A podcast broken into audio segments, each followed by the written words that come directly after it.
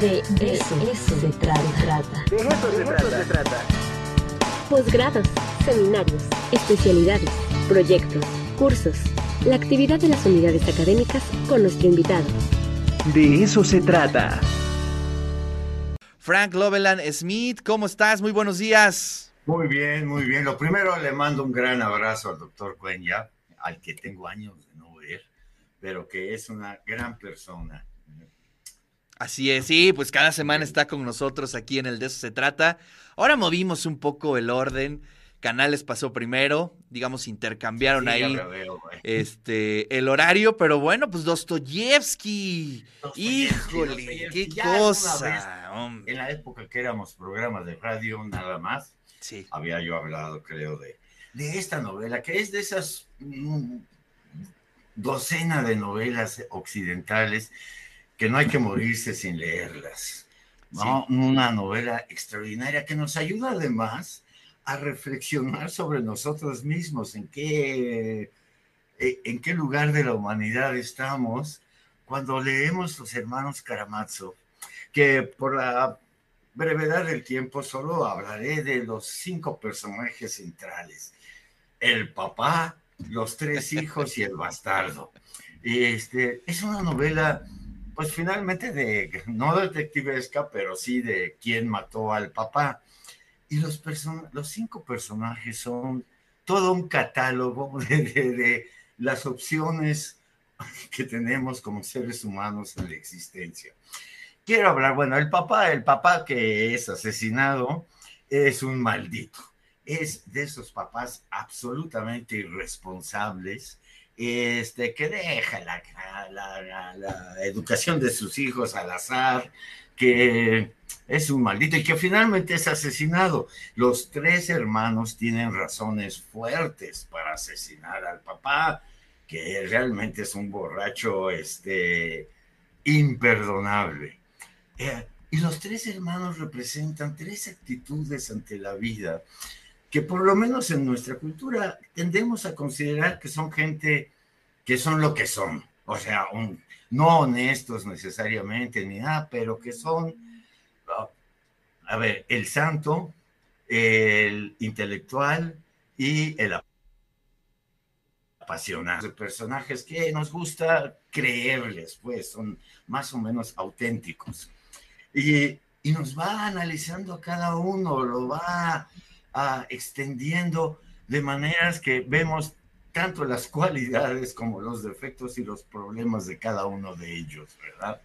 Eh, Alyosha es el santo. Es quizás el personaje favorito de Dostoyevsky, el que da el mensaje final, de que, porque lo curioso es que después de que nos muestra Dostoyevsky el infierno que vivimos dentro de nosotros a veces, las contradicciones, las pasiones, etcétera, etcétera, pues nos dice la solución sería amarnos los unos a los otros, ¿verdad?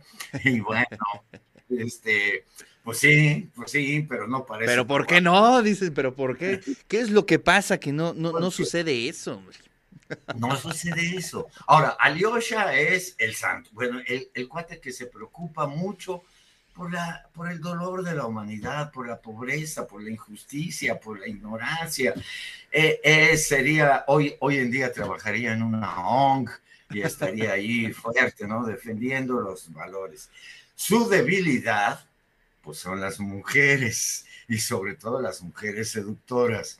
Esas sí lo pueden mangonear porque de sexualidad, pues Alyosha no sabe mucho. Oh, y, por donde se puede quebrar es también porque trabajar por la humanidad requiere de alguna fe en algo, en algo sagrado. Y esas fe sagradas pueden de repente dudarse. Y sí, Alyosha va a tener sus momentos de duda, sus momentos de presión ante mujeres seductoras que se dan cuenta que es bastante ingenuo en esos, en esos asuntos. Y bueno, no, eh, el otro es el intelectual, Iván, Iván Caramazo. Si algún día usted quiere convencerse de que creer en un Dios es absurdo, escuche a don Iván Caramazo. Eh, las cosas que dice, ¿por qué? ¿Cómo afirma su ateísmo? no su ateísmo, sino que dice, si Dios permite que suceda lo que sucede en el mundo, yo no quiero saber nada de ese Dios. Yo mejor... Ah, y, al final de la novela como que se le aparece el diablo. Y con muy buena ambigüedad, este Dostoyevsky nos lo maneja, está loco y está alucinando o de veras sí es el diablo. Y además para colmo es un diablo menor, es un diablo guasón acá que se burla de él. La intelectualidad, el vivir como pensamos, nos puede hacer muy cínicos nos puede hacer muy separados del resto de la humanidad que tiene su fe en esto y en aquello. Iván Karamazov al final, pues prácticamente enloquece ante sus propios pensamientos, su propia racionalidad.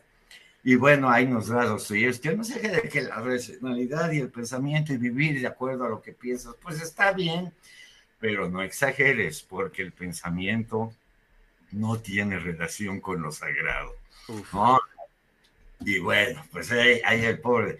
Y luego está el personaje central, considerado por muchos de los hermanos Karamazov, Dmitri, el apasionado, el que se deja llevar por las pasiones y comete pues muchas tonterías y muchos este, actos de moralidad discutible, pero que a la vez, dentro de su apasionamiento, tiene una conciencia moral muy firme y entonces la culpabilidad lo empieza a devorar, quiere reparar las acciones que la pasión lo han llevado a cometer, ¿no? Y es un personaje fascinante, fascinante. Dimitri es, te deja llevar por la pasión y vas a acabar cercano al delirio, ¿no? Pero ninguno de los tres que tienen muy buenas razones para asesinar al padre, a la autoridad, lo hizo. Son gente más o menos que apasionada, intelectual o sentimental, pero que no asesinan a nadie. El asesino es el bastardo, Smerdiakov. Eso lo averiguamos hacia el final de la novela. Smerdiakov, lo que quiero aparte de la cierta discriminación social que hay contra los bastardos en Dostoyevsky, eh, más allá de eso, el resentido. Y lo curioso del asesino es que su personalidad es la que más se parece a lo que hoy se promueve en la educación, en las familias, etcétera. Si educamos bien a nuestros hijos, los educamos un poco al estilo Smerdiakov no des paso sin guarache, bien todo lo que haces, haz lo que te convenga eh, y también, sobre todo, véngate del mundo, no dejes que el mundo te devore. Y bueno, es un ser siniestro y sin embargo sería el más cercano a las formas de educación que tenemos hoy en día, ¿no? Este, piensa bien lo que haces, no, no te dejes llevar ni por la pasión, ni por el sentimiento, ni por las ideologías. Tú uh, mide tus pasos.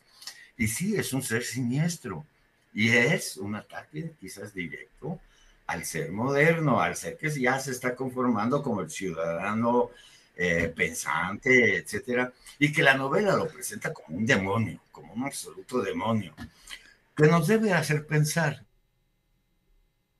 leer es fundamental porque nos lleva también a decir, ¿y yo dónde estoy ubicado? Yo soy intelectual, pasional, eh, sentimental, este, los tres sentimientos son válidos. ¿Cómo no me voy a preocupar por la humanidad, caray? Con toda la injusticia que hay, con todo el sufrimiento y dolor que hay en el mundo, pues solidarizarse con eso. ¿Cómo no me voy a solidarizar con mi pensamiento, con lo que pienso, mi manera de ver las cosas? Y en la medida en que yo veo racionalmente el mundo en el que vivo, me voy desilusionando más y más y más. Mejor ya no pensar tanto, ¿verdad? Mejor ya no pensar en, en las posibles consecuencias de, de la guerra de Ucrania y Rusia, porque se puede uno deprimir bastante. Y se puede uno encontrar con el diablo, con el diablo, con el mal, el que dice, mira, pensaba también, por ejemplo, en una novela como Rayuela de Julio Cortázar, que entre otras muchísimas cosas te da a entender que el exceso de cultura, la mucha cultura, te separa de la humanidad.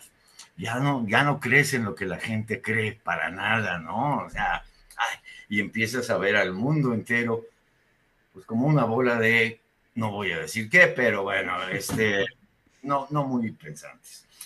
Y la pasión, pues la pasión es lo que nos conecta con la vida. La pasión es lo que nos hace estar en el mundo y en un mundo que no es la realidad, sino nuestra pasión, nuestra inversión libidinal en el mundo y que nos puede llevar también a problemas terribles. No, este Dimitri pues conoce a una mujer y, y le cae tan mal por tan orgullosa de su vida que la quiere humillar, se la quiere tirar a como de lugar, ¿no? Y luego lo hace y luego se da cuenta de lo que está haciendo. Dios mío, este, he robado, he hecho cosas que no están nada bien. Y aclaro, en el proceso de humillar a la mujer que odias, te enamoras de ella. Oh, y de repente descubres que has hecho un gran daño, un gran mal, y que tienes que repararlo de alguna manera. Entonces, es que nos hace ver que la vida es posible, la vida, amando al prójimo, me cae que no tendríamos muchos problemas.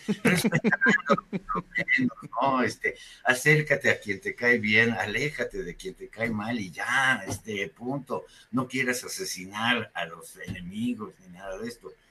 Pero por eso se le critican mucho sus finales, tanto el de Crimen y Castigo como de los hermanos Karamazov, que termina dando, pues sí, un mensaje de amor que es verdadero, que es en lo que Dostoyevsky quisiera creer, pero también él es un mar de contradicciones, ¿no? Internamente, subjetivamente. ¿Cómo aprender a vivir con cierto cariño por nuestros prójimos? Pues quién sabe cómo. Mm. Dostoyevsky continuamente dice que ese es el camino, pero sus novelas demuestran que es imposible seguirlo. Que, el camino es muy complicado, tortuoso. Es complicado y quieres hacer el bien y de repente te das cuenta que haciendo el bien estás huyendo de ti mismo, no quieres enfrentarte a ti mismo o enfrentarte a ti mismo y entonces darte cuenta que no crees en el mundo, no crees en la realidad, no, no, no es algo aceptable, ¿no? Esas negaciones de Dios y en medio de los hermanos Caramazo está ese famoso cuento que Iván le cuenta a su hermano Alyosha del gran inquisidor. Esa eh, eh, eh, Jesucristo vuelve al mundo, vuelve a predicar y la Inquisición desde luego lo arresta. Ya lo van a crucificar otra vez, ¿no? Y esa noche tiene una conversación que más que conversación es monólogo del inquisidor, en donde le dice, mira Jesús, tenías que volver, ¿verdad? Tenías que volver a dar tu mensaje maldito, ¿no? De libertad y de autonomía y de honestidad. El ser humano no está hecho para eso. El ser humano hay que dirigirlo, hay que manipularlo. Hoy la sociedad actual, los publicistas y políticos estarían totalmente de acuerdo con el inquisidor. Y le dice el inquisidor, a lo mejor sí hay unos miles por ahí de humanos que, que pueden seguir tu camino, llévatelos, llévatelos, llévatelos a tu cielo, a los elegidos, pero el 99% de la humanidad lo que quiere es que la manipulen, que la guíen, que le digan cuál es la verdad. Y no te voy a matar, pero te largas de aquí. Uf te largas y ya no vuelvas a traer mensajes de libertad y de autonomía, ni, ni, nada de eso, por favor, el ser humano que creaste no da la estatura necesaria para la libertad. Y bueno, el cuentito quedó ahí, ya es parte también del canon, aparte, ¿no? Este, separado de la novela. Una gran novela. Así que sí, hay que leer pues sí, ya, ya, ya la compartí con nuestras amigas, amigos del grupo del De eso se trata, la encontré ahí por internet. Así es que ya tienen material de lectura para este fin de semana. Nos escribe Juan Manuel, dice excelente las intervenciones del maestro Canales, del doctor Cuenya, del doctor Frank Loveland y pone ahí entre paréntesis, espero que así se escriba su apellido. Dice día del texto en PDF y me apunto, pues ya, ya lo mandé. También Luz Anda dice, es un verdadero placer escuchar al maestro Frank. Saludos, que tengan un buen día. Pues sí, siempre es eh, muy eh, reconfortante a veces, a veces nos mete en crisis el doctor Loveland, pero siempre, siempre es interesante escucharlo. Y bueno, pues este, la tarea ahí está para leer esta o cualquiera, ¿no? ¿Cómo, cómo, perdón? La vida es una crisis, este, vivir, existir es existir en medio de Así es. Y creo que eso lo entendía muy bien Dostoyevsky, ¿no? Crisis, contradicciones.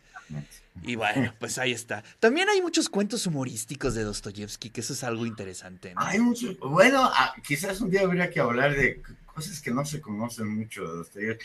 Yo me acuerdo eh, el sueño de un hombre ridículo, ¿no? De este hombre que se va a suicidar porque ya, ya no aguanta Ese es la vida, bueno. Ese es muy bueno. pero se queda dormido y sueña que se suicida. Sí, por ahí también hay uno muy bueno que se llama El Cocodrilo, que eh, a mí me encanta ese cuento. sí, Pero bueno, ya será, ya será para otra columna. Más adelante. Frank Loveland, muchísimas gracias. Te mando un fuerte abrazo. Y yo también, un abrazote y nos vemos la semana que viene.